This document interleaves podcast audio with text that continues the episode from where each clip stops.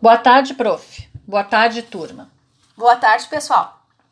Eu e a Ernestina decidimos fazer este trabalho juntas por achar necessário a troca de ideias e deu certo, pois nós a gente se afinou muito. Demos muita risada, né, Ernestina? muita risada, ficando apavorada. E muito arrancamos o cabelo também. Arrancamos cabelo. Tá louco. Optamos então pela contação de histórias na educação infantil, um tema muito abrangente na formação das crianças. A gente achou muito importante esse, esse tema. Através de muitas pesquisas, descobrimos que a contação de histórias nas séries iniciais tem um papel muito importante na vida das crianças, porque elas usam o seu imaginário, sua criatividade, se desenvolvem cognitivamente além de ajudar na sua vida intelectual, estimulando o interesse pela leitura, pela escrita, aliás. Ajuda também na socialização de uma maneira lúdica, pois é usado os personagens do conto de fadas, os quais servem de modelo para sua vida em grupo. Uh, de acordo com Ferreira, 2007, página 9, toda criança gosta de ouvir história ela associa a realidade à fantasia e geralmente se identifica com algum personagem. A contação de histórias ajuda o infante a superar seus medos, fazendo com que ela associe o que ouve com o que conhece. Estimula também sua criatividade. Nós seremos futuros professores, devemos ter o máximo de cuidado ao contar as histórias para pre prevenir a agressividade, porque tem muita história que é complicado. Ela temos que ter esse cuidado para não para não dar agressividade, ansiedade, conceitos do bem e do mal, observando sempre o que se conta e na ênfase que se dá. Ah, segundo Alves Apud Garcia, 2010, página 4, ele fala que o lugar da literatura não é na cabeça, é no coração. E para Coelho, em 1999, página 21, ele diz que não, que a história permanece como alimento na imaginação da criança. Quando ela tiver uma adversidade, ela pode buscar solução através das histórias ouvidas. E ele completa também ainda que estudar uma história, em primeiro lugar, é divertir-se com ela, captar a mensagem que nela está implícito e, em seguida, após algumas leituras, identificar os elementos essenciais. É a necessidade da gente ler a história antes de contá-la, porque às vezes, se pegar uma história uh, original, pode não, não dar certo com a, a nos dias atuais, que elas são muito violentas algumas. É. A gente escolheu a escola Raio de Sol aqui no bairro Campo Novo por eu ser moradora próxima e conhecia uma professora que trabalha lá que nos facilitou os dados da escola. Eu conheci, eu fui lá na escola, mas a gente não fez trabalho presencial, né? Mas fui muito bem atendida lá pela professora. Uh, foi desenvolvido por nós quatro leituras de conto de fadas com diálogos e explicações manuseando fantoches, feltro das emoções.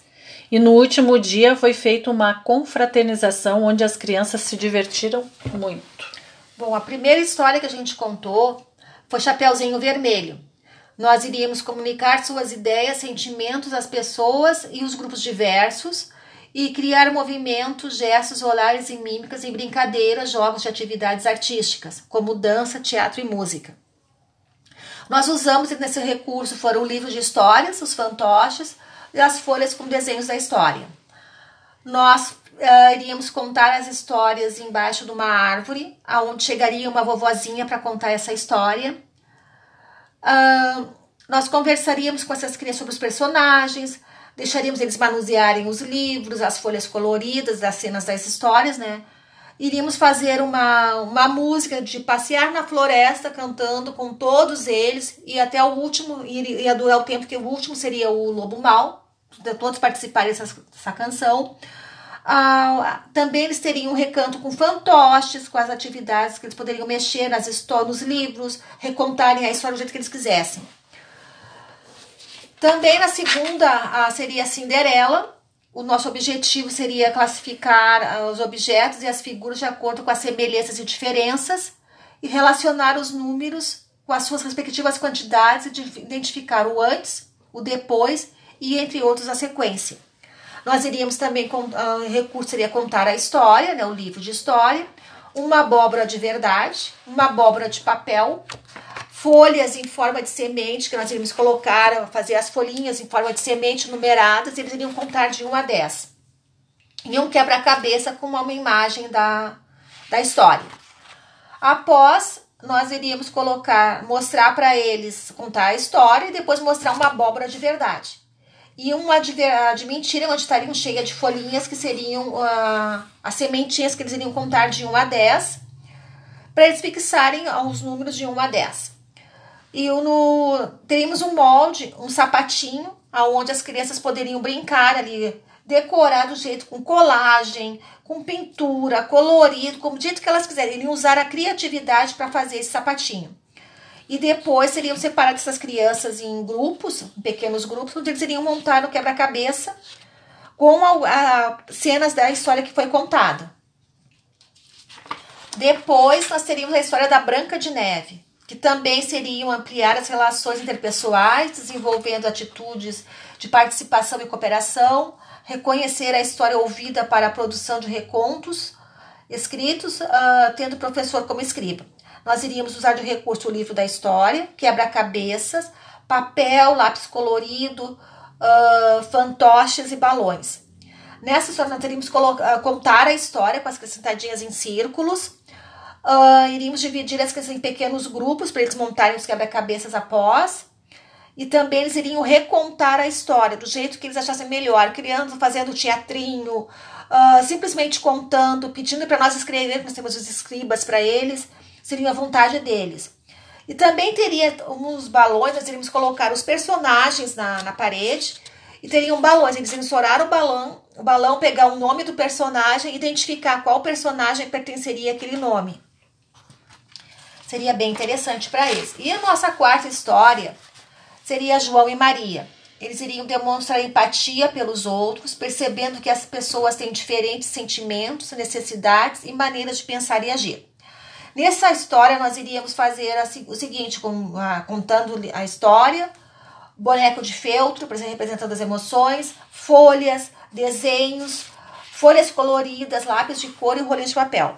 Sempre teriam os livros para manusear, à vontade deles. Nós iríamos conversar, contar a história e depois conversar com eles sobre os sentimentos dos personagens, o que, que eles acharam, como é que eles. Uh, iriam manusear esses bonecos, as emoções, quais emoções eles perceberam que eles sentiram que achavam que os personagens sentiram também. As crianças iriam desenhar, uh, confeccionar com os rolinhos de papel uma casinha com papelão e desenhar docinhos para enfeitar essa casinha. Também eles uh, iriam passear pela sala de aula com os olhinhos fechados, imaginando que estavam numa floresta e nós contando alguma parte da história, uma historinha, para eles passearem pela floresta e todas elas, as observações, as avaliações, foram feitas durante as atividades, o interesse deles, a participação, uh, o que, que eles estavam mais empolgados. Uh, nós avaliamos o tempo todo. Sendo que na última história, seria na, na quinta aula, seria uma confraternização, como a própria professora Dinara falou, né, que nas, depois de um projeto finaliza-se com uma, uma confraternização. Nós iríamos juntar todos os objetivos que foram propostos, faz, usar os recursos, folhas coloridas, as histórias contadas, lembrancinhas em formas de maçã, sapatinhos, docinhos e uma cesta de, com docinho de verdade, aonde uma de nós estaríamos fantasiadas, ou as duas fantasiadas, e uh, um CDzinho com pendrive ou um pendrive com músicas infantis relacionadas às histórias. Nós iríamos conversar com essas crianças sobre as histórias lidas, sobre os sentimentos, Iríamos deixar eles brincar com todo o material que a gente utilizou, bonecos de feltro, uh, feltro das emoções, o desenhar a história como eles gostariam que fosse. Eles iriam criar, uh, montar um painel com os desenhos das histórias que eles mais gostaram, como eles queriam que fosse desenhado. E nós seríamos os escribas, que eles iriam contar para nós as histórias e principalmente o final, como eles queriam que fosse esse final. E no final da atividade, nós iríamos distribuir para eles uh, docinhos e as lembrancinhas para eles não esquecerem dessa atividade que foi feita. E a avaliação que foi observada foi durante a semana, todo o desempenho, a criatividade, sociabilidade, as atividades propostas foram avaliados em todos os momentos da atividade seria sido avaliada. Se eles atingiriam os objetivos propostos ou não. Só que teve um problema. Nós fizemos tudo com muito amor e carinho, programamos tudo para eles, mas nós não tivemos as crianças porque a pandemia não deixou. Né? Então foi muito desafiador nós criar esses planos de aula, né?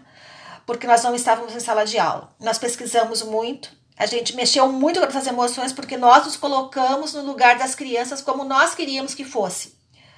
A nossa caminhada houve muitas dúvidas, nós tínhamos muita incerteza e também muita certeza que nós estávamos no caminho certo. Bah, falou um monte, né? Falei um monte. Mas é isso aí. Mas a gente adquiriu muitos conhecimentos e aprendemos que o mais importante é ler as histórias antes de contá-las, pois muitas vezes o final não é apropriado para aquela idade. Porque façam-me o favor, né? Tem umas histórias aí que no final não dá para contar para uma É, criança as- de 4, 5 anos, É, as né? histórias originais, aquelas que veio bem, as primeiras foram escritas há mais de 100 anos, eram outros tempos, o final da história não condiz com os dias de hoje. É. E pra gente fazer com que essas crianças fiquem eh, prestando atenção no que falamos, a gente tem que ter criatividade e, organizar um ambiente acolhedor para elas prestarem atenção em tudo que está sendo lido, né?